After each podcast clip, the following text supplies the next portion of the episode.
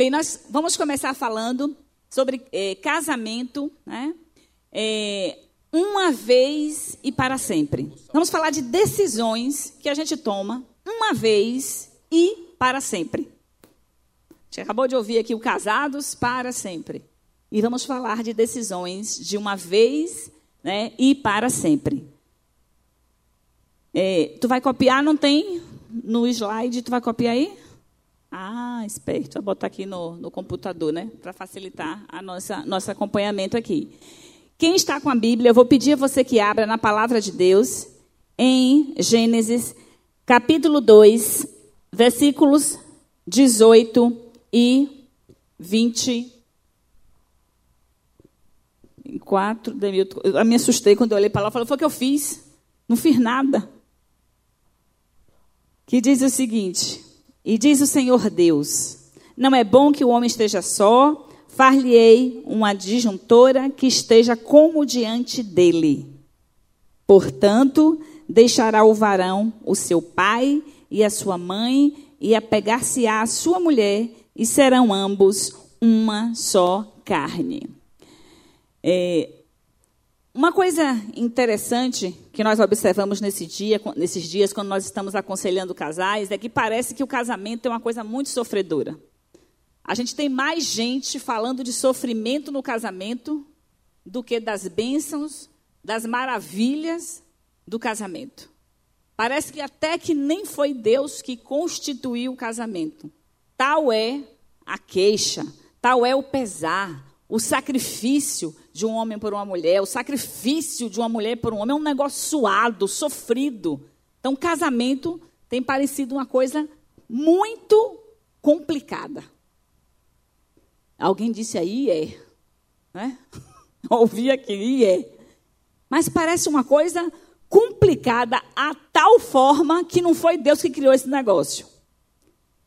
E do jeito que eu tenho ouvido né, sobre casamento e os casos que têm chegado, é, até dá para entender, porque muita gente acabou falando aquele ditado e, e proliferando aquele ditado que diz que se casamento fosse bom não precisava testemunha. Muitos até dizem: se eu soubesse quem inventou o casamento, eu mandava matar. Tal é o sofrimento das pessoas. E o que me surpreende mais ainda é que esse discurso ele é mais presente dentro da igreja de Cristo. Não é tão não talvez até porque eu não tenha tanto convívio, né, com outras pessoas, mas as pessoas que eu aliás eu tenho outros amigos que não são evangélicos e que têm casamentos bons e que pensam no casamento de uma maneira diferente, que têm uma ideia diferente sobre casamento, que pensam em casamento como uma aliança para sempre. E dentro da igreja, qualquer coisa é motivo para se dizer aquela palavra. A palavra divórcio. Vou me separar. Ai, como eu ouço isso. Ah, eu vim aqui só para lhe dizer que vou acabar com o casamento, que o negócio né, não está bom. E a gente vai falar sobre sexo e vai falar sobre casamento. Claro, não tem como não falar sobre sexo, não falar sobre casamento, mesmo porque nós estamos falando para um público específico, onde o sexo só é permitido dentro do casamento. Dentro da igreja de Cristo não há espaço para sexo senão dentro do casamento. Embora, né, é, muitas mudanças têm ocorrido por aí, muitas dizem que até que em pesquisas é, feitas no estado, nos Estados Unidos, porque eu estava até comentando com a Estênio há pouco, nós temos poucas pesquisas no mundo cristão. E muitas pesquisas dizem que, inclusive, cerca de, nos Estados Unidos diz que 79% dos pastores admite o sexo fora do casamento. É assustante, assustador, né? Eu também fico assim, né? Misericórdia. Pastores dizendo, né, que é permitido fora do casamento. É nesse contexto que a gente vai falar é casamento, porque nós somos igreja de Cristo, corpo de Cristo, e nós vamos fazer como o Criador, né, nos ordena. Não conseguiu, não? Ah, tá. É, então Deus não lhe deu um cônjuge para frustrá-lo, ele deu para abençoar e completar você. Amém? Espero que todos estejam vivenciando, experimentando isso, deste cônjuge que lhe completa e não lhe frustra. Agora, por que será que as pessoas frustram a gente? Talvez porque nós façamos mais expectativas do que elas prometeram para nós, né? Além do que elas, dos votos que foram feitos lá no casamento, a gente idealiza uma série de outras coisas. E talvez seja por isso que nós estejamos, né, tão frustrados. E uma coisa interessante sobre o completar o outro é que a fraqueza de um normalmente é o ponto forte do outro. Às vezes a gente vê um casal, um que fala demais, outro que fala de menos. Por exemplo, lá em casa, Demilton me completa, ele fala demais. Eu falo de menos. Já percebeu onde é que eu estou e onde é que tu está, né? Mas vocês vão ver nesses dias que ele fala demais, ele fala mais do que eu, né? E a gente se complementa. Tem sério, uma, várias coisas em que você pode observar que o seu cônjuge é melhor do que você. E não é à toa. Foi Deus que fez assim para um completar o outro. É, Mas não é ocupo, é melhor. Eu ocupo quase todo o espaço e você ocupa as brechinhas que faltam. É, eu pinto, ele pinta a parte eu da parede o teto, ela pinta e eu o rodapé. pinto o rodapé, entendeu? Para completar. A gente fez lá um trabalho lá em casa. Quem ia pintar o rodapé se não fosse eu, né? Pois é, senão a obra não estaria é, completa. O propósito do casamento, então, é amar e servir o outro em humanidade, em humildade. É, normalmente me chama a atenção o fato de que todos os preceitos e princípios bíblicos são válidos para qualquer pessoa. Mas na hora do casamento não é bem assim que funciona. De amar o outro como a si mesmo, de suportar as fraquezas um do outro. Você tem sempre uma palavra para dizer para sua amiga, para seu amigo, né? Para suportar, mas na hora de suportar o cônjuge não é bem assim que as coisas funcionam. Esse evangelho parece que não funciona dentro do casamento. E a gente é, quer falar sobre essas questões porque elas são fundamentais para a maior queixa do homem. Qual é a maior queixa do homem? Como? Foi o que, Carlinhos? Carlinhos disse que não consegue dormir. O que é que Tainã está fazendo? Essa é essa a queixa? Então lá o negócio está bom. Porque normalmente o homem diz que tem de menos. A mulher diz que o homem quer demais. É um impasse, né? Embora haja exceções, né? Tem marido que não aguenta uma mulher que tem um ritmo maior. Mas, via de regra, a, a mulher, né? É, o marido se queixa que a mulher não o satisfaz, satisfaz na forma que ele deseja. Isso né? é verdade. Agora vamos, vamos entender aqui um pouquinho esse negócio. Eu estava tentando outro dia analisar, analisem comigo, veja se eu estou errado ou se eu estou certo. Valdir, por exemplo, que é um cara especialista no assunto. Me é, é... A cara de Solange. eu acho que ela ficou, eu acho que eu me enganei, pela cara de Solange eu me enganei. Mas a questão é a seguinte: pelo prazer do homem, pela vontade do homem, eu posso até estar errado, mas pela vontade do homem, três vezes na semana é pouco. Pela vontade da mulher, três vezes no ano é muito.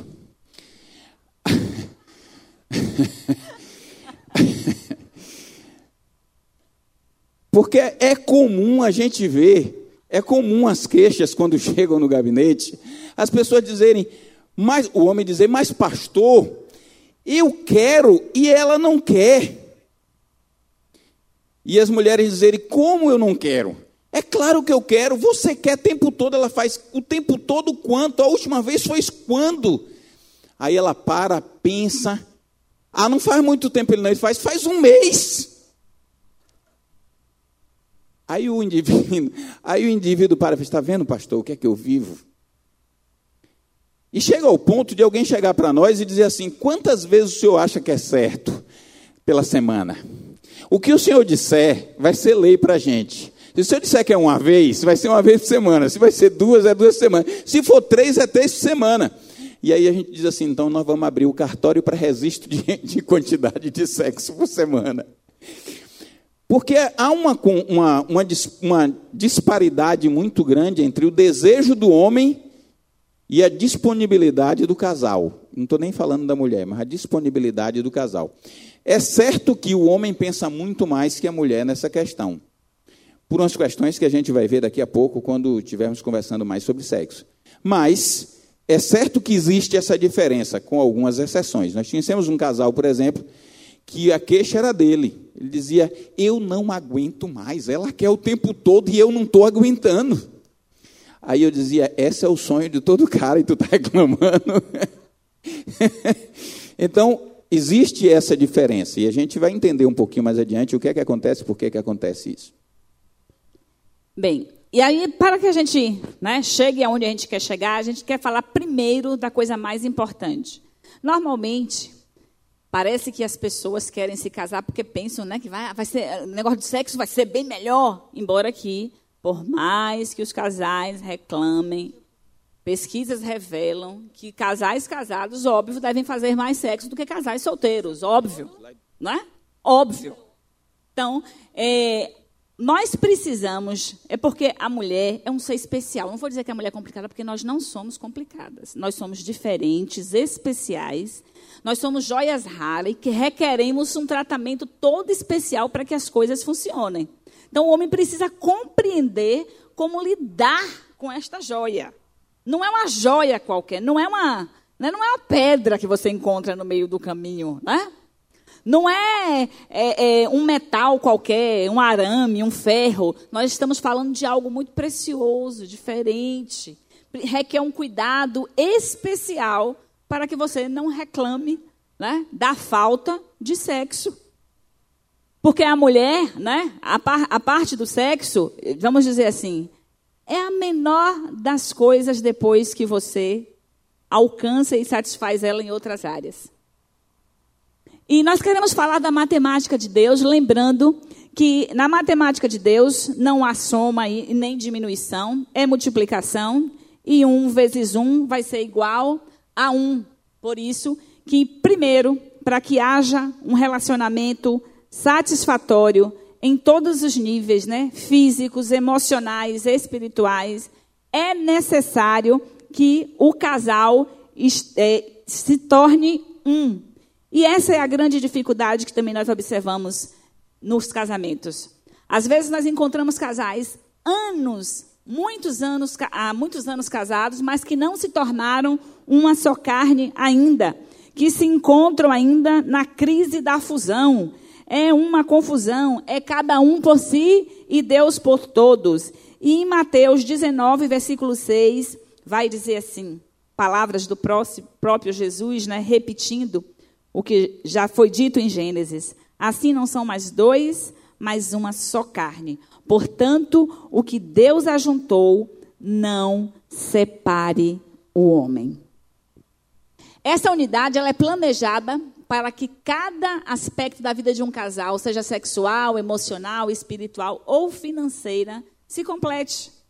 E não haja né, tanta tribulação como nós vemos nos relacionamentos, que tem sido pivô da destruição de muitas famílias.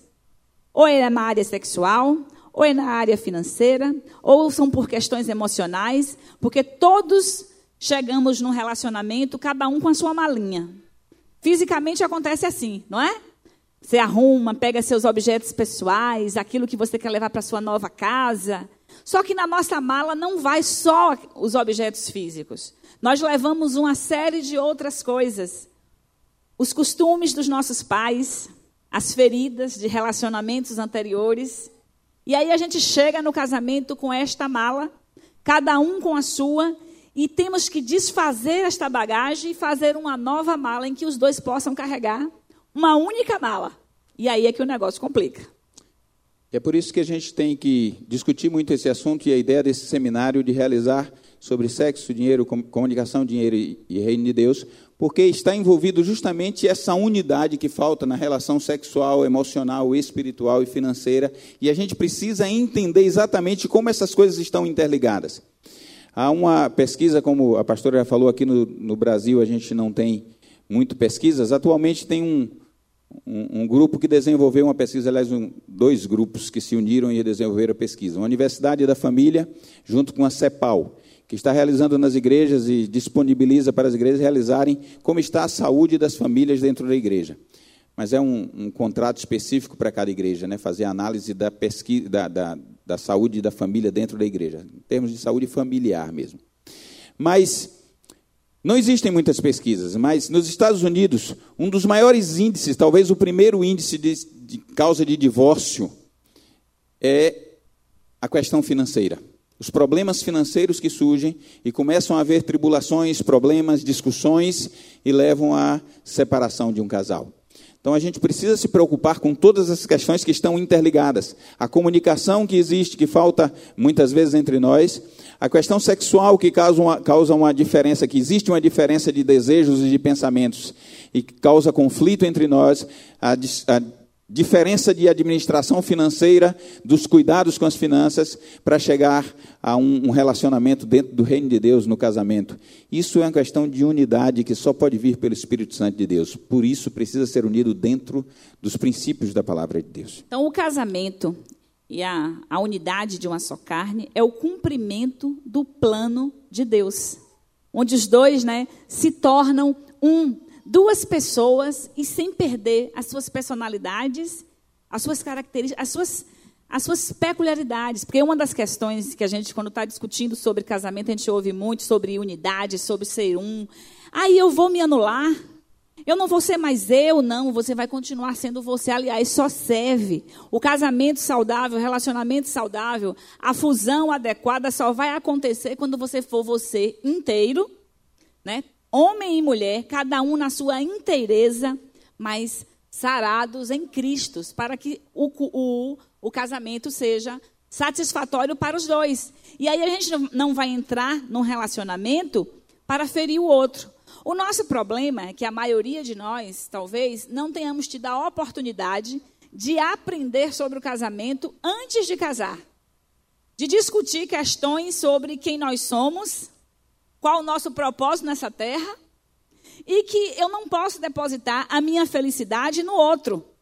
A responsabilidade de eu ser feliz não está no outro. Eu tenho que ser uma pessoa feliz e tenho que entrar num relacionamento feliz.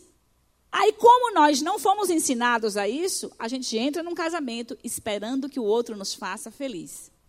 Só que nós estamos lidando com uma outra pessoa igual a gente, falha, cheia de dificuldades da mesma forma, que passou por experiências como nós passamos, e essa pessoa não tem condição de suprir todas as nossas expectativas, tudo que nós imaginamos que seria um casamento ideal.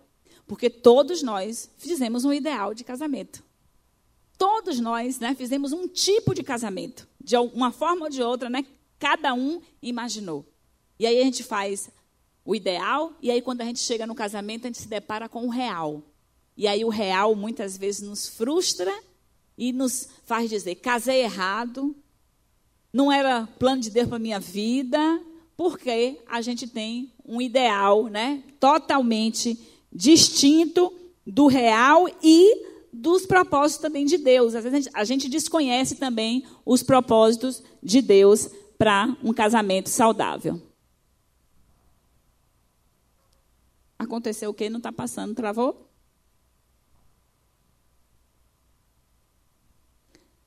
E é, um grande problema que a gente também ouve nos casamentos de hoje é que as pessoas já casam pensando na possibilidade do divórcio. Se antes na igreja de Cristo é, eram poucos os, o número de divórcios, não quero dizer que era um pouco o número de problemas. Muita gente aguentava muita dificuldade, pensando no Evangelho, pensando na causa de Cristo. Mas hoje as pessoas já casam pensando em separar. E a gente vê pessoas que com um ano, está pensando em divórcio. Já, eu já vi casais com oito meses de casado dentro da igreja se divorciando. Várias questões. As pessoas já casam com uma saída de emergência. É, o, o Geisa, retorna aí, acho que tem um slide antes.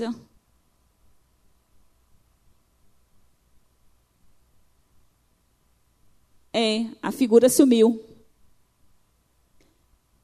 Não sei o que aconteceu, desapareceu. Mas eu queria que vocês lembrassem. É, lembra de um comercial, se eu não me engano, é da Bradesco é, Seguros, que diz assim: e se O rapaz vai andando, vai falando da necessidade de você fazer um seguro. E se você for andando pela rua, e se? Vai que. E aí você a, a, a, estimula as pessoas a fazerem um seguro que pode ser que vai acontecer alguma coisa. E as pessoas entram no casamento dessa forma. Vai que não dá certo. Então a pessoa já pensa numa forma de como vai sair. Então tem uma saída de emergência. E num casamento, nos planos de Deus, nos moldes do que Deus planejou para o relacionamento, não pode ter uma saída de emergência. A gente tem que lembrar que é um compromisso, e a gente vai discutir agora sobre isso, e eu não posso estar pensando na forma de como eu vou me livrar dele, mas como eu vou enfrentar os obstáculos, né?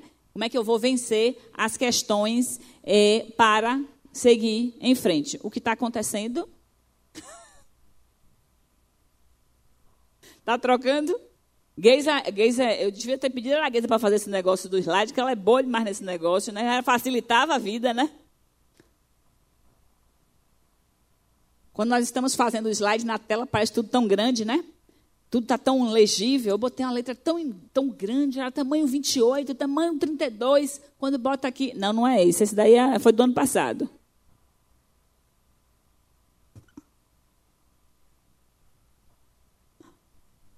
E é, como, falando da, da, questão da saída das, da porta dos fundos, a gente precisa.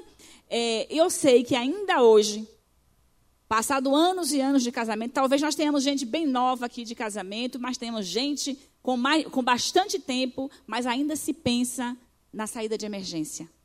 A palavra divórcio, mais do que nunca, tem sido falada na igreja.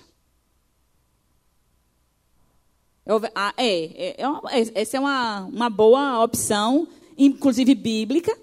Bíblica. Se você, é, vou, vou dar essa dica, inclusive, né?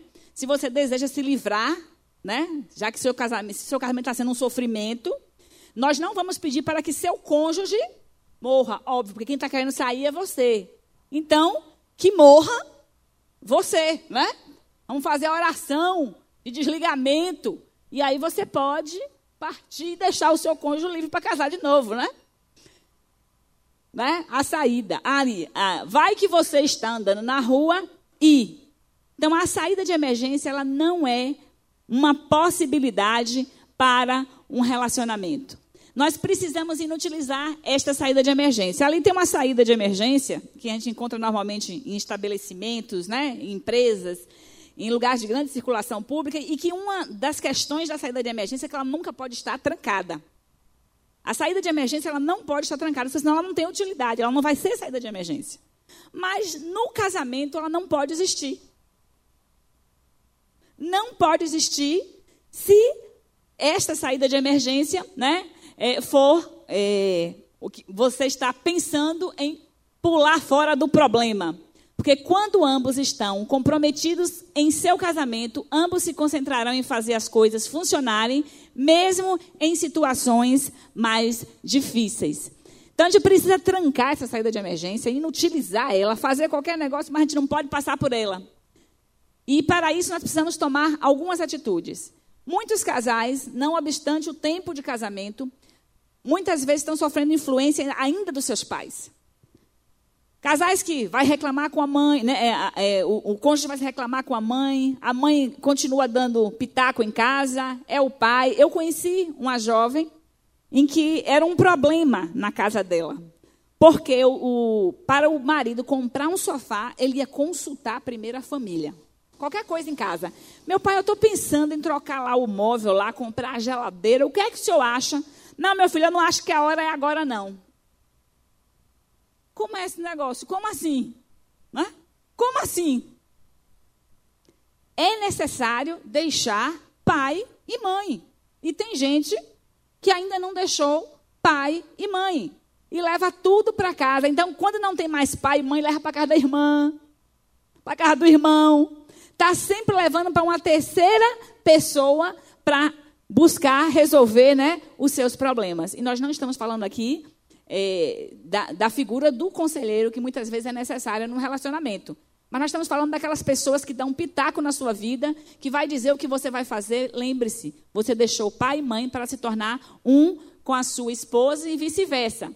E o, a gente deve seguir o exemplo da águia americana. Vocês já devem ter visto é, reportagem, já devem ter visto alguma história, porque a águia, ela faz um ninho e ela leva um tempinho fazendo esse ninho para receber as, as águiazinhas. Quando as águias nascem, os filhotes, ela alimenta junto com os, o, o águio, ó, o águio, a águia macha, alimenta até que chegue a ocasião, mais ou menos 12 semanas, para liberar esses filhotes.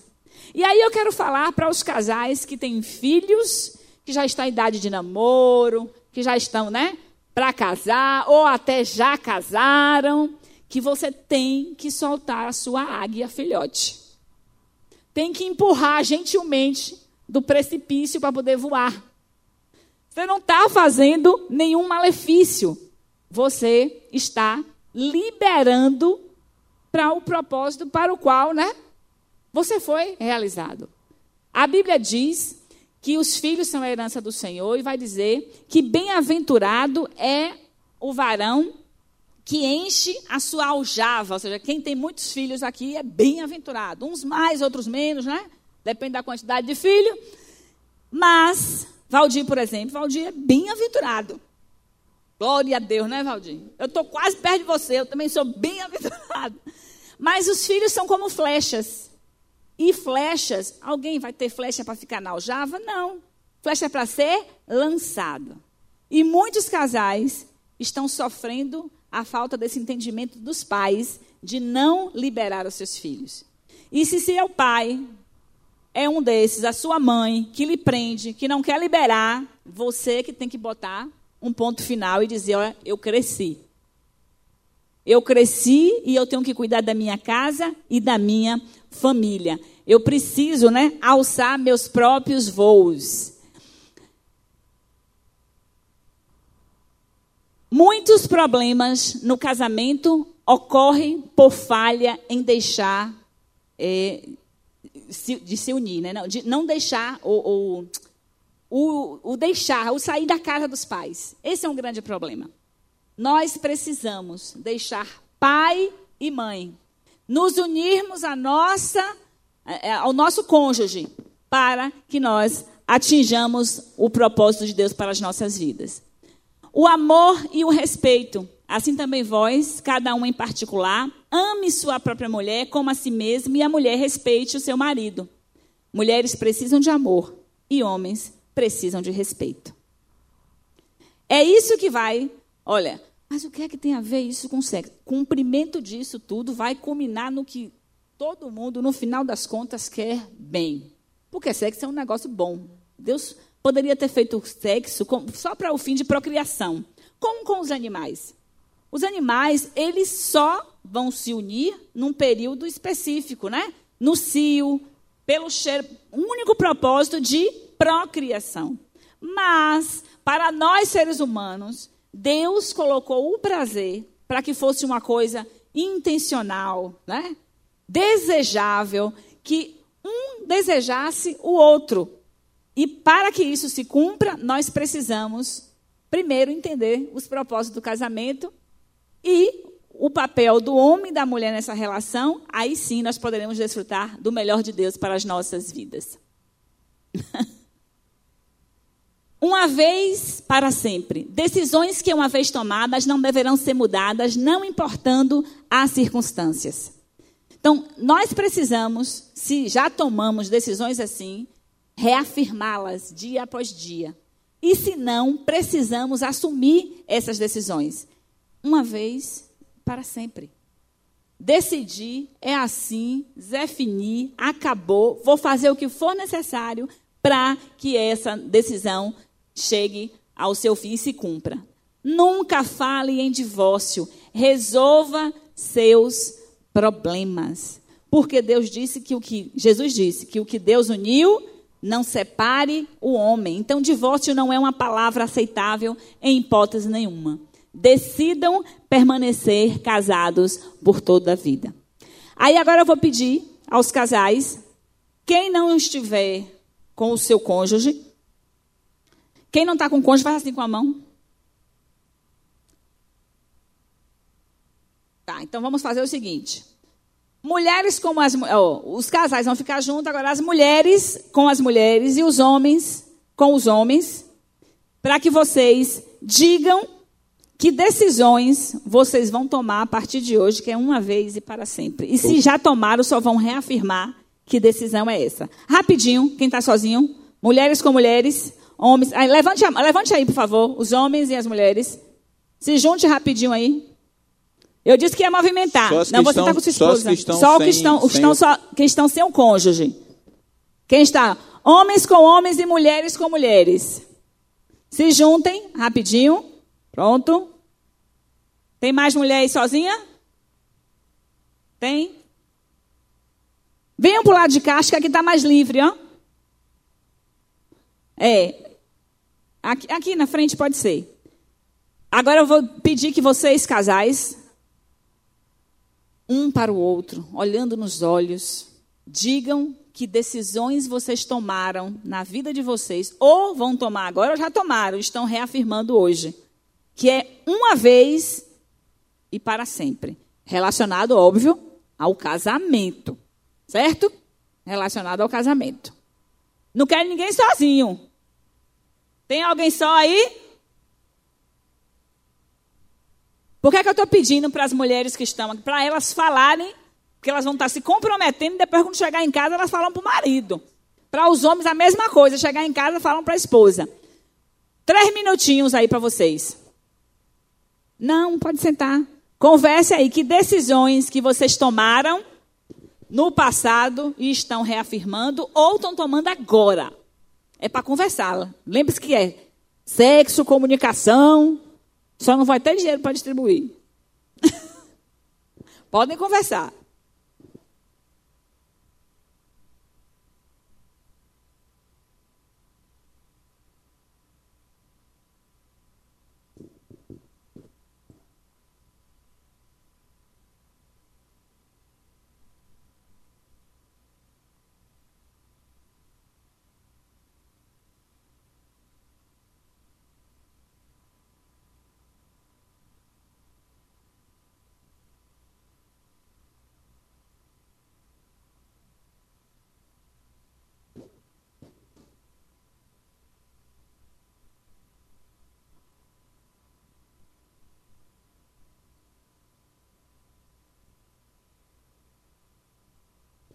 Pronto? Reafirmaram aí? Ó, é uma vez e para sempre, viu? Não pode voltar atrás, viu? Palavra, ó, de rei. Cadê? Trouxe o anel para selar esse negócio aí? Reafirmando, né, os compromissos. O anel está aí. Reafirmando os compromissos. E se não tinham tomado, agora tá, estão, né, tomando. Certo? Vamos continuar. Mas fiquem aí, porque vamos ter mais atividades, tá? O papel do marido. Todo, toda vez a gente fala, né? Hoje a gente vai falar de uma forma diferente, as mesmas coisas, mas de uma forma diferente. No ano passado, nós também falamos sobre o papel é, do, do homem e da mulher. Mas o papel do marido é amar a sua esposa. Esse é o papel mais importante. É o papel mais importante. Amar a sua esposa quase na mesma intensidade de toda a sua alma, de todo entendimento, quase a mesma intensidade que se ama a Deus. É bem semelhante. Mas esse é o papel mais importante, como disse Cris aqui, é mais difícil, né? Agora, o papel da mulher, a gente vai ver daqui a pouquinho. Mas é, esse amar deve se traduzir em serviço e cuidado. Não adianta também amar de discurso. Aliás, uma das queixas das mulheres, normalmente quando a gente faz atividades né, para casais, ou quando a gente vai fazer jantar, né, assim, diz para sua mulher que você ama, ela já sabe para que eu vou falar. Não é assim? Qual é a mulher que gosta desse negócio de ela já sabe para que eu vou falar? Tem alguma mulher que gosta disso aqui? Não, né? As mulheres gostam de ouvir que são amadas, gostam de ouvir eu te amo. Todo dia, não cansa, tá? Posso lhe garantir, as mulheres não enjoam disso. De prefer... É, Carlinhos, cadê Demilton? Demilton! Ah, saiu aqui agora. Não ouve essas coisas. De pra... Tá aí, ele está fazendo isso, tá aí. Todo dia? Com presente? Tem que tá, tá, tá dando a bala todo dia? Olha lá esse negócio, viu? Tá se comprometendo, viu, Carlinhos? Quero ver agora. Vou perguntar a Tainã agora quando eu conversar. Tá, e Carlinhos já falou hoje que te ama e te deu presente? Ó, a sua consultora para assuntos aleatórios disse que você não pode chupar bala, não. Você está de dieta. Deus fez a mulher para o homem. É um presente de Deus. É, às vezes a gente lê o texto várias vezes e alguns detalhes parece que escapam, em outras ocasiões a gente pega ele com mais precisão. Mas nesse texto de, de Gênesis, capítulo 2, versículo 22, diz assim: E da costela que o Senhor Deus tomou do homem, formou uma mulher e trouxe-a a Adão.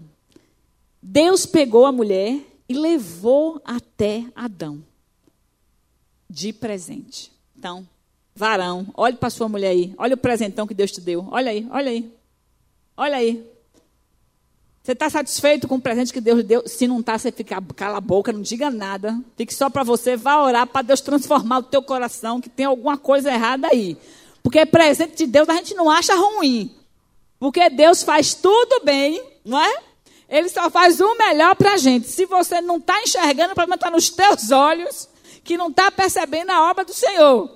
Mas que com certeza você, mulher, é o melhor de Deus para o homem. Com certeza, homem, esta mulher que está do teu lado, né, é a ajuda de Deus. É a ajuda de Deus para você. Encare as necessidades de sua esposa como uma oportunidade de servi-la. É uma dificuldade. Normalmente a gente ouve uma, muitas vezes queixas de casais nesse sentido. Porque os homens, eles estão sempre prontos para servir aos amigos.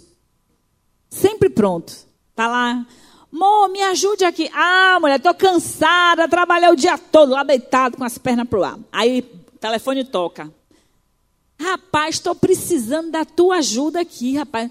Agora! É para já! Né? Demorou. E aí Cristo falou que se for o pastor, então, né? Que aí já. E nós estamos prontos para servir. Isso também acontece com as mulheres também, não é só com os homens, não. A mulher quer, o homem pede alguma coisa, ah, não posso agora não, é amiga, faz, ou oh, amiga, eu estou precisando né, é, disso, você, agora, ó, eu vou ali que eu vou ajudar uma amiga que está em apuros. Não é assim? E nós precisamos, né? Homens precisam traduzir o seu amor em serviço em cuidado. Uma das coisas que as mulheres mais prezam no relacionamento é o cuidado de um homem. Você vê, sabe aquelas mulheres bravonas, assim, aquelas parece assim que não quer homem na vida delas, que elas fazem tudo sozinha?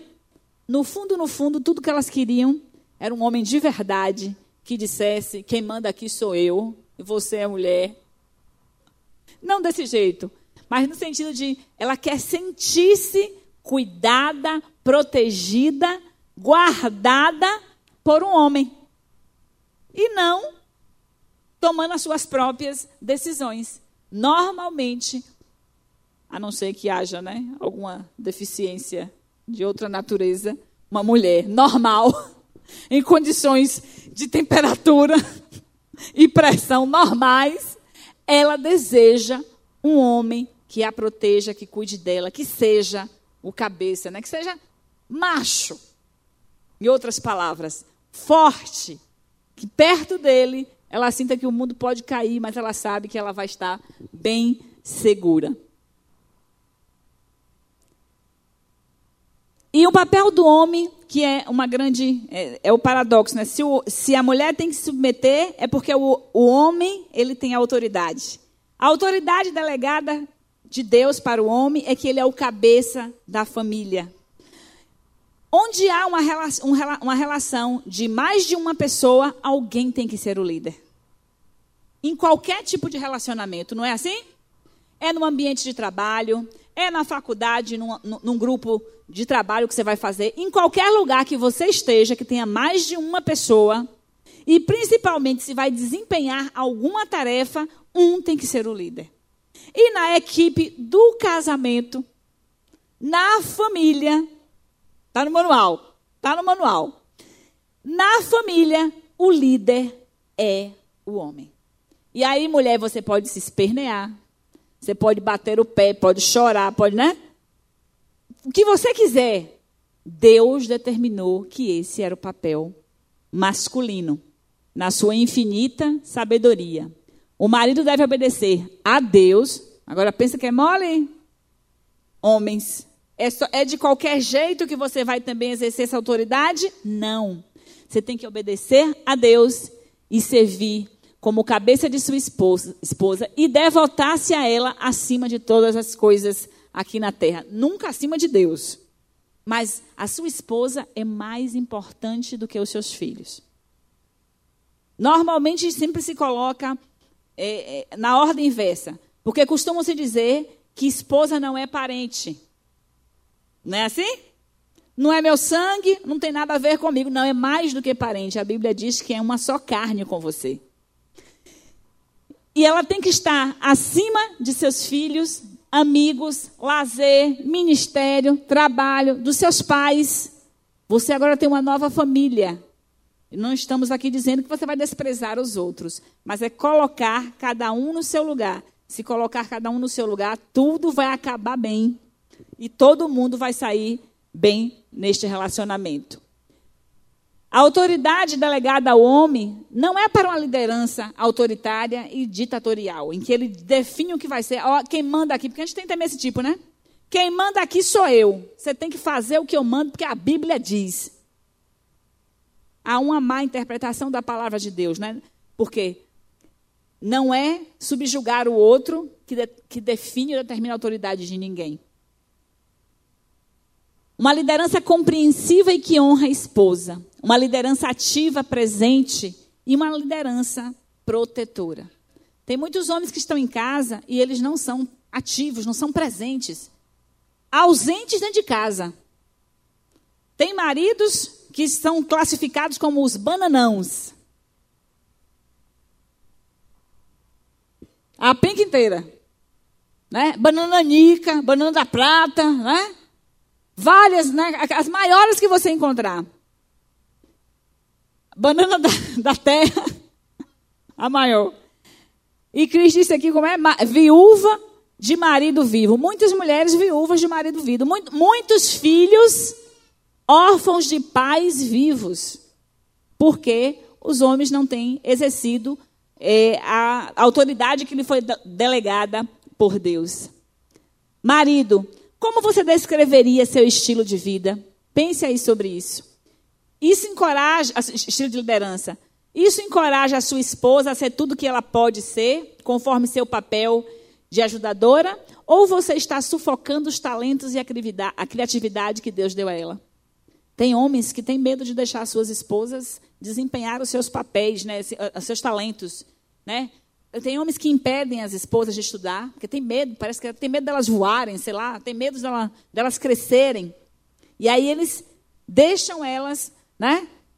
Bem apagadinhas, escondidinhas, lá no cantinho, não, lugar de mulher em casa. É, dirigir o fogão, esquentar, não, esquentar a barriga no fogão e esfriar no tanque. Será que esse é o papel que Deus né, lhe designou para como líder da família. E agora o papel da mulher. Ajudadora. A Bíblia diz que faria uma ajudadora, né? Que seria idônea. E ajudadora, a, a palavra é, do original vai vir da, da, da raiz grega, Ezer, que vai dizer que é circun... grega, hebraica, meu Deus. O professor de hebraico ali já. Desculpa aí, professor. Me empolguei. Ezer, que quer dizer circundar. Então, como eu já tinha mostrado antes que Deus trouxe as beldades que estão ao lado de vocês de presente, ele está também dizendo: não é só um presente, é a minha ajuda para vocês. Então, a mulher é a ajuda de Deus para o homem. Em Provérbios 31, é um exemplo de uma mulher ajudadora. As mulheres conhecem bem esse texto. Eu não sei se os homens conhecem na mesma intensidade que as mulheres o conhecem, né? Que vai falar que é uma mulher que acorda. Porque as pessoas dizem assim: ah, hoje a mulher tem que trabalhar fora. E, gente, essa mulher, ela, ela trabalhava fora, ela acordava de madrugada, ela dava ordem às servas, ela, vendia, ela fazia roupa e vendia, ela comprava propriedades. A mulher tinha uma série de profissões, inclusive, era uma multiprofissional. É uma profissional dos dias né, do presente século. E, além de tudo, ainda, é, por causa dessas características dela, o marido dela ainda era honrado nas praças, nas praças públicas. Lá em casa só me falta uma característica para ser essa mulher do Provérbios 31. As servas para dar ordem que eu não tenho. Então, só me falta isso. No dia que eu tiver uma serva para dar ordem, eu me tornei a mulher de Provérbios 31. É verdade, é verdade. então, a mulher de Provérbios 31, ela administrava bem a sua casa, que diz que ela, ela fazia roupas né, para os seus, para quando no inverno estivessem aquecidos, que ela fazia ação social, que ela cuidava de outras pessoas. Que mulher é essa, viu? Ela obtinha renda extra porque ela examinava uma propriedade e adquiria, ela vendia para os mercadores, né? Os tecidos que ela fazia, ela era a coroa do marido e ela expre, é, expressa seus talentos e estilo de. É, ali tinha um parênteses antes. Ela expressa seus talentos. E essa expressão dos, dos talentos feminino, femininos está relacionado com o estilo de liderança masculino. Uma mulher pode se destacar porque o marido é um bananão, não faz nada e ela tem que fazer tudo, ou porque ele a estimula e faz ela crescer. E aí eu tenho que dar honra a quem honra, e meu marido é uma bênção nesse sentido. Tudo que eu sou profissionalmente, tudo que eu alcancei na minha vida profissional, além de tantas outras coisas, se não fosse este, este homem de Deus, como é que eu ia fazer? Eu, olha, eu fiz uma faculdade de enfermagem que não é fácil. Curso diurno, aula era o dia inteiro. Tinha um filho e ainda pari dois na universidade. Que mulher, né? Pari dois na universidade. É, para treinar, né? Obstetrícia, é, puericultura, essas coisas assim, sabe, né? É, era para poder cuidar, né? mostrar como é. Ah, planejamento, é, planejamento pré-natal. E, não, planejamento familiar. E perdi nessa matéria. Tive dois, né, durante o curso. É, mas é, pré-natal, como é que faz? Eu, tinha, eu mesmo fazia meu pré-natal, essas coisas, sabe? É, puericultura, tudo. Mesmo, imunização dos meninos, eu mesmo dava vacina, esse negócio. Mas tudo isso porque meu marido me estimulou o tempo inteiro. E aí eu fiz pós-graduação e ele e agora, gente, eu tô maluca, tô doida, voltei a estudar. E ele de novo. Tem que esquentar o almoço, porque eu não chego na hora, só chego depois que todo mundo já almoçou. Aí ele tem que esquentar o almoço.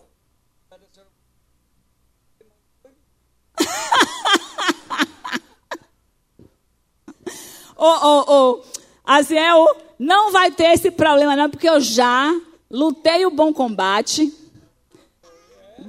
cerrei a carreira, guardei a fé, fechei a fábrica e abri um parque de diversões. Mas um marido que estimula a sua esposa, ela cresce, né? Ela desenvolve seus talentos. E meu marido me apoia em tudo. Meu Deus, meu marido, tudo quanto é loucura que eu faço, ele está lá junto comigo. É, é, é, maluco também. Depois tu diz. Ah, cadê Estênio? Tá certo, Estênio. O maluco é ele mesmo. E não precisa nem estar tá de perto, né? de longe, de longe para ver se é normal. É maluco de perto, de longe. É. Mas eu te amo assim, continua assim, viu? Porque tem mais coisas que eu quero fazer na vida e eu preciso da tua ajuda. hein? Não, eu falei, estou estudando de novo. Mas esse, esse curso de psicologia que ela está fazendo é para tratar do marido. o papel da mulher submeter-se à liderança do marido. Está nos textos que você já conhece. Mas este submeter-se ao marido tem relação com o respeitar ele. Se você respeita a autoridade do seu marido, você não tem dificuldade de submissão. Se você respeita um chefe, você se submete tranquilamente, não é assim? Se você respeita um líder espiritual, você se submete tranquilamente. Então, se muitas mulheres estão tendo dificuldade de submeter a seu marido, isto é um sinal de que elas não têm respeito por ele. E aí está errado. Porque a Bíblia diz: homens amem a, sua, a sua mulher, mas diz a mulher: mulher, reverencie, respeite o seu marido. Esposa, para você agora, viu, mulher? Você está cumprindo seu papel de ajudar seu marido? Você está satisfeita com suas responsabilidades e com o lugar onde Deus a colocou em seu casamento? Ou você está frustrado? Para que eu casei? Minha vida acabou. Eu podia ter feito tanta coisa na vida, mas esses meninos, o marido. Pense, né? Reflita sobre seus valores. Aqui tem algumas perguntas que eu gostaria que você agora, cada um, seja homem e mulher, que você vá se respondendo, com bases em 1 Coríntios 13, de 4 a 7, onde vai dizer o que é, né? Ou quem é o amor, como o amor se porta. Que você responda para você mesmo essas perguntas. Você é paciente com o seu cônjuge? Responda aí para você. Não precisa discutir a relação nesse momento, tá? Porque a gente vê assim, um olha para o lado, um negócio assim, né? Você é bondoso com ele, você é bondosa com ela, você tem ciúmes,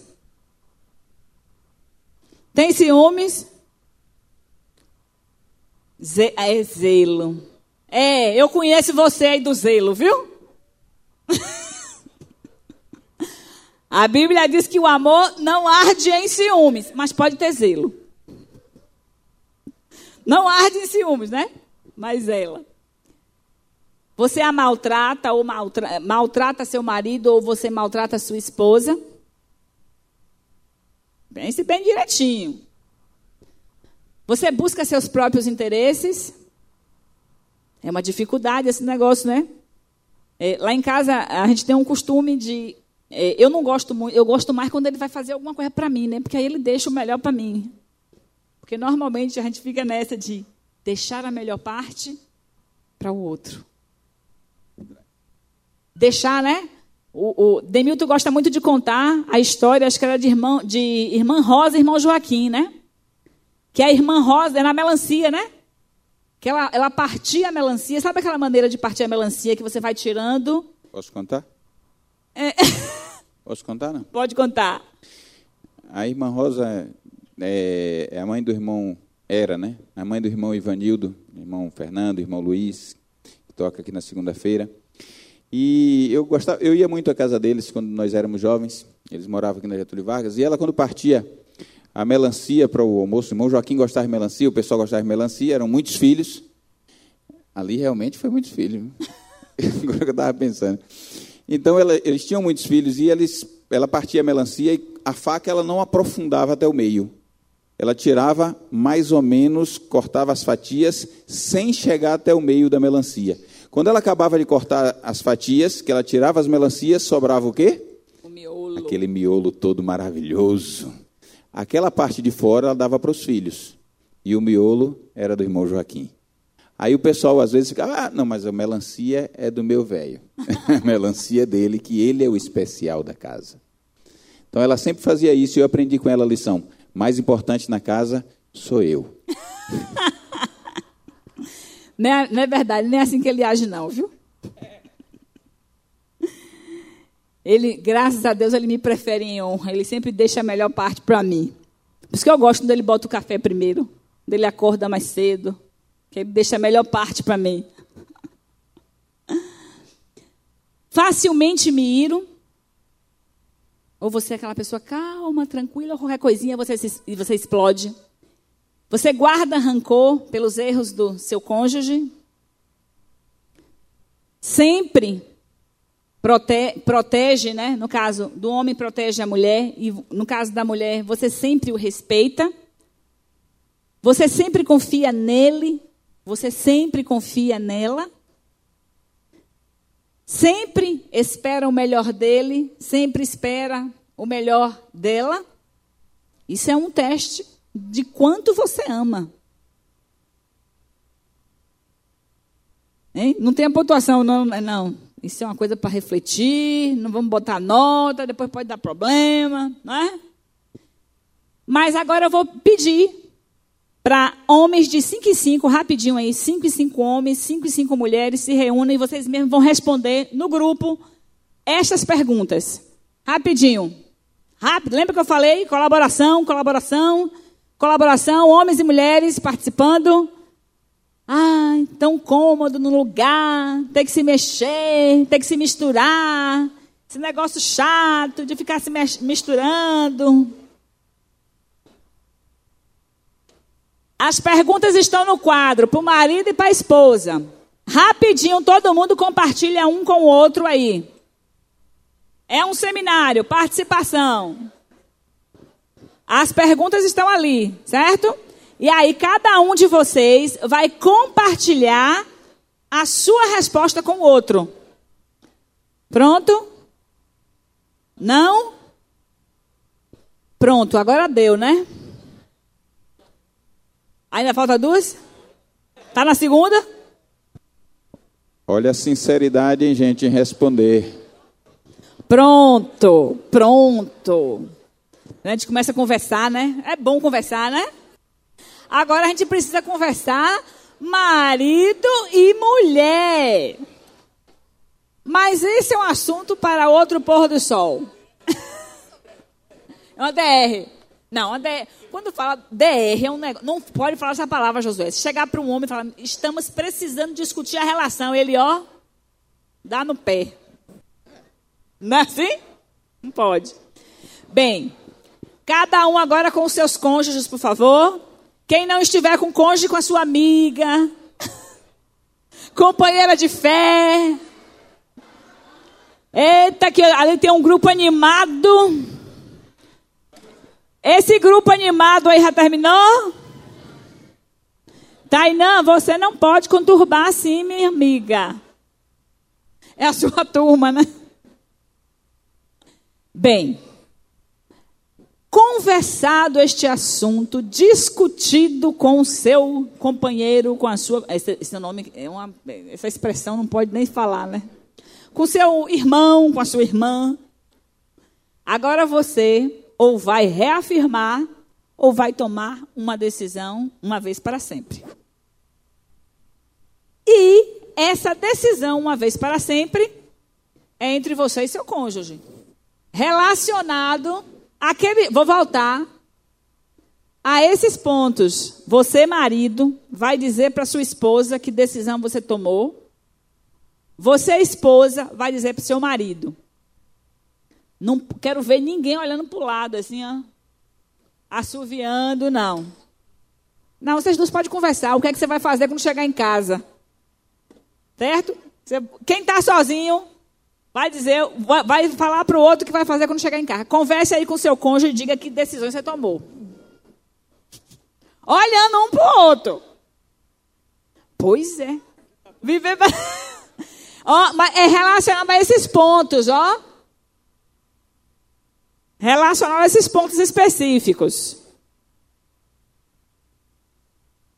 E esposa, se você tiver em dúvida de como fazer para atingir o objetivo, você pergunta ao seu esposo. E esposo, se você tiver em dúvida para né, dar essa resposta para sua pergunte, porque ninguém melhor do que o outro para dizer o que espera, né? Estou vendo gente calada, já conversaram assim, foi? Gente muda aqui. Outros bastante. O que é que está acontecendo aí? o que é que acontece? É para proteger, Delmar? Ah, para proteção é o seu segurança, Marta. Prontinho? Essa conversa você pode continuar em casa, certo? Vai no carro conversando sobre o que aconteceu. Bem, discutido todos esses, esses assuntos, chegamos à conclusão que não vai dar tempo. Como assim? Não vai dar tempo. Como assim? Quinta-feira a gente continua. Saída pela esquerda. Leão da montanha, hein? Chegou a hora. A hora da celebração do casamento. Vai ter que celebrar em casa, porque não dá para celebrar em público. Não é verdade? Pastor Aziel já me disse ali que o segundo tempo é em casa. É, ó, não, primeiro, não pode chegar tarde em casa para não ficar com a desculpa de que está cansado, que vai dormir. E nesta aula nós vamos fazer construtivismo. Sabe como é construtivismo? Nós não desprezamos o conhecimento de ninguém. Então a gente considera o que vocês já têm de conhecimento, porque ninguém é uma tábula rasa e agora vai chegar em casa, vai botar, vai fazer, vai colocar em prática e depois a gente continua essa discussão na quinta-feira. Luciene está perguntando se tem que compartilhar a aula prática em casa. Não, não vai precisar compartilhar. Não vai precisar compartilhar a aula prática. Só um relatório, porque sabe como é? A aula prática requer relatórios, né? Então vai trazer um relatório, entregar para a gente, tá? Por escrito. Por escrito, é, por escrito, relatório, para que gente, a gente possa analisar. Só para a gente começar a entender a questão. A única coisa que você compartilha exclusivamente com seu cônjuge é. Muito bem. Dentro do contexto cristão, a única coisa que nós poderíamos pensar que deveria ser compartilhado exclusivamente com seu cônjuge é sexo. Claro que a gente não pode pensar nas circunstâncias que estão por aí sendo vividas hoje em dia, onde se compartilha com todo mundo, onde entra dois, três, quatro no mesmo quarto e vai compartilhando com o outro. Eu acho esse negócio meio esquisito. Eu, não, eu nem que não fosse servo do Senhor, eu não ia topar um negócio desse não, que eu acho meio complicado. Mas, hoje em dia se faz esse tipo de coisa. Mas dentro do contexto cristão, a única coisa que a gente compartilha exclusivamente com o nosso cônjuge é, epa, é o sexo é mais do que estar dividindo um quarto. A gente não divide apenas um quarto com o nosso cônjuge. Nós não estamos ali apenas para compartilhar a cama, para fazer igual a Davi no final de vida. Davi, no final de vida, a Bíblia conta que Davi estava velho, cansado, não tinha mais gordura no corpo, velho sente frio. Quem está com frio aí? Eu falo que velho sente frio, pergunto quem está com frio, ninguém levanta a mão. velho normalmente sente frio. Eu estava hoje à tarde no culto de oração ministrando a palavra. E tem algumas irmãzinhas que participam do culto de oração. Irmã Dionísia, irmã Conceição, estava a irmã Jovina, estava. Ah, eu acho que só tinha essas três hoje da galera do Diamantes. Aí o que é que acontece? Estava o ventilador, o ventilador era no, no templo Gênesis. Aí o ventilador funciona, não funciona, eu liguei o ar-condicionado. Quando liguei o ar-condicionado, a primeira coisa que aconteceu, que foi? A senhora, minha mãe, nos altos dos seus 85 anos, levantou da frente do ar-condicionado assim quietinha, não falou nada. Eu falei, vai para onde, dona Conceição? Vou sentar ali fora desse vento. Aí foi para lado de lá e se afastou. Porque quando a gente chega a certa idade, geralmente a gente sente frio. E Davi chegou a uma idade que já estava acabado, velho, não tinha mais o que fazer. Morria de frio o rei. E o que foi que fizeram? Chamaram uma jovem, bela, sangue quente correndo na veia, empolgante. E fazia o que com Davi? Dormia. Dormia, exatamente isso.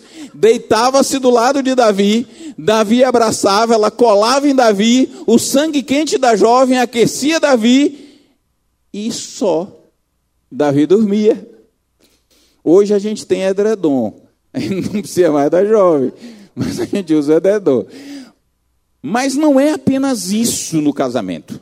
Não é apenas compartilhar a mesma cama, não é apenas realizar um ato mecânico, não é apenas um, um, uma forma de extravasar as energias. É mais do que isso. É compartilhar intimidade. É uma coisa que só, só se faz com alguém que você decidiu compartilhar a vida. Mesmo que hoje a gente entenda que o mundo está dizendo muito contra isso, que está falando totalmente contrário, mas a gente entende que é assim que Deus planejou compartilhar com a pessoa que você escolheu, como diz a Bíblia, com a mulher da sua juventude, aquela que foi escolhida por Deus, separada, com o homem que Deus escolheu para você, para compartilhar a sua vida. Essa é a única coisa que a gente pode compartilhar exclusiva e deve compartilhar exclusivamente com eles. Por isso, com ele ou com ela. Por isso que nós Precisamos entender que uma vez quando nós quebramos esse princípio antes do casamento, a gente precisa fazer um conserto. Isso que acontece no curso de integridade sexual. A gente precisa fazer um conserto para que o nosso casamento tome o rumo certo. E aí eu quero estimular você a chegar hoje em casa. Se você já teve experiências sexuais antes do casamento, e você não fez isso com a sua esposa, com seu esposo, e ele tem conhecimento, que não seja surpresa, mas você tem esse esse entendimento, todo mundo teve esse entendimento, e você pode compartilhar isso. Chega em casa e compartilhe e diga assim: olha, eu quero hoje consertar tudo aquilo que a gente fez antes, tudo aquilo que, nós, que eu fiz antes na minha vida, aquilo que foi quebrado dentro do princípio da palavra de Deus, que deveria ser compartilhar a cama unicamente com você, mas antes de nós nos conhecermos, eu tive relacionamento com outra pessoa, então eu quero agora consertar isso, te pedindo perdão por tudo isso que deveria ser seu. Esse corpo todo era seu e foi utilizado por outra, mas eu estou pedindo perdão a você nessa hora. E eu quero pedir perdão diante de Deus. E orem juntos, pedindo perdão a Deus, dizendo: Eu quero consertar e começar tudo do zero a partir de hoje. Quero que a minha vida sexual seja zero zero, como se estivesse iniciando hoje. Começando a partir de que nós não tínhamos nada, mas hoje temos uma nova início, um novo início, uma nova caminhada, seguindo os princípios da palavra de Deus. Isso é só é só a parte do perdão ainda. Estamos na primeira parte. Primeira parte, você está você tá querendo chegar lá, está agoniado para chegar nessa parte, nego. Dormiu amarrado, foi? Vamos lá. Agora, outra coisa que acontece que a gente vai discutir é que sexo exige um nível de comunicação avançado. Você já ouviu aquela história que quando chega e terminou, aquele casal está lá e naquela agonia, aquele, aquele negócio que Gilvano não está podendo fazer, que está com o braço machucado e tal, aquele negócio. Aí, aí fica aquilo, quando termina, aí tem uma pergunta que geralmente o cara faz para o outro, um faz para o outro. Um vira para o outro e diz assim: Foi bom para você como foi para mim? Às vezes o pessoal faz essa pergunta, às vezes não faz. E aí o casal passa anos e anos e anos e o cara está crente abafando que é 10. Eu sou o cara. Eu faço e aconteço em casa, a mulher sai, chega, fica zaroia. Quando está no meio da situação, ela chega, fala em línguas, e quando fica naquela situação, aí ele pensa: eu sou o autor dessa façanha. Aí um dia está numa conversa, ela com uma amiga, e ele não, ela não está sabendo que ele está em casa, ele está no quarto, e ela está conversando com a amiga, e elas começaram a conversar sobre o assunto, e aí diz assim: rapaz, o meu marido está um negócio e tal. Aí ela faz, e o teu? Aí o cara está lá ouvindo, aí chega, estica o ouvido, aí ela faz. Vou te dizer uma coisa, estamos casados há 20 anos. Eu toda vez finjo, porque ele pensa que eu estou gostando, mas ele não sabe o que é que faz. E ele nunca me perguntou. Aí o cara sai do quarto, o quê? 20 anos e você não disse nada? Pelo amor de Deus! O que acontece é que muitas vezes a nossa comunicação, a gente tenta se comunicar com tudo, mas quando chega na hora do sexo, a gente tem vergonha de se comunicar. A gente não sabe qual é o ponto melhor que a mulher sente ou que o marido sente mais, mais prazer. A gente nunca perguntou porque a gente teve vergonha e a gente acha que apenas aquilo que a gente ouviu e que a gente viu na novela ou que a gente viu num filme é aquilo que é o bom. E aí você acaba caindo numa circunstância que você faz igual ao português. Mas deixa eu esquecer esse negócio do português. Então, então a gente acaba caindo numa circunstância que um está sentindo prazer e que o outro não está sentindo. Porque a gente imagina que está funcionando, mas nunca perguntou. Que a gente imagina que é aquele jeito certo, mas a gente nunca pode sentar, eu deixo. Mas a gente nunca verificou se realmente é aquilo que está dando prazer para o outro. E eu vou. Dizem que essa filmagem vai sair na internet. Então acho bom eu não contar. Só para a gente terminar, que eu acho que não, já vi que não vai dar, a gente vai continuar com esse assunto a partir da quinta-feira, então você não falte. A gente vai adiantar meia hora, 19h30 a gente começa na próxima quinta-feira, para dar tempo a gente conversar direitinho. Se você vai faltar na quinta-feira, se você tinha um compromisso na quinta-feira, cancele o compromisso, ligue, diga para vir fazer um negócio aqui depois da palestra, porque você não vai se arrepender de estar aqui na quinta-feira. Então a gente vai começar mais cedo. 19h30 a gente começa na quinta-feira para a gente ter um tempo melhor para a gente. Tá certo? Pode ser? Pode ser? Posso ouvir um amém? Muito bem. Então eu vou contar. Essa história de o, o indivíduo chega no. pensa que está sempre agradando. E era igual ao português. O português chegou uma vez em casa e disse assim: Maria, tem alguém aqui que é adolescente, jovem? Não, né? Maria, eu descobri uma nova maneira de fazer sexo que é fantástica, Maria. Tem adolescente? Vai passear lá, vai, menina.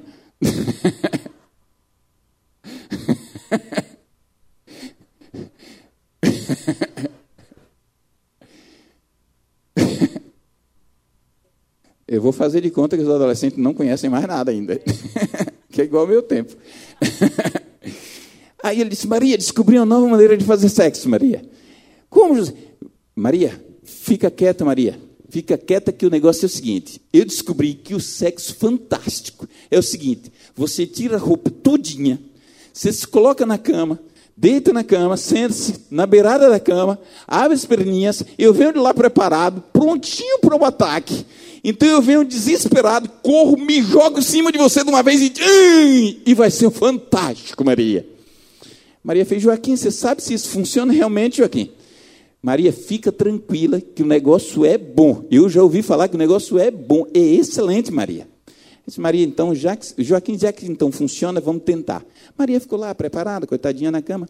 Aí Joaquim veio lá, pronto, tirou a roupa, ficou pronto para realizar amor, estava fantástico, cheio de amor para dar. Veio correndo, desesperado. Acontece que tinha um tapetinho na cama, aquele tapetinho que fica do lado da cama. E Joaquim veio correndo e de repente tropeçou no tapete e pá! Bateu com os órgãos na quina da cama. Agora imagine o que é que aconteceu, Joaquim. Joaquim abaixou do chão chorando de dor e fazia ui, ui, ui, ui. E Maria lá deitada na cama esperando Joaquim. Aí, depois de um tempo, só Joaquim lá gemendo e Maria aqui sentada na cama, Maria virou e fez: Ô Joaquim, que diabo de sexo é esse que só tu tens prazer e eu fico aqui deitada? Isso acontece quando você pensa que está agradando, mas você nunca perguntou para sua esposa ou para o seu esposo se isso é bom para ela ou não é, do jeito que vocês estão fazendo. Por isso a comunicação é tão importante na hora do relacionamento sexual. E por isso, 19h30 da próxima quinta-feira, nós estaremos aqui para conversar sobre isso. Vamos ficar de pé e vamos orar.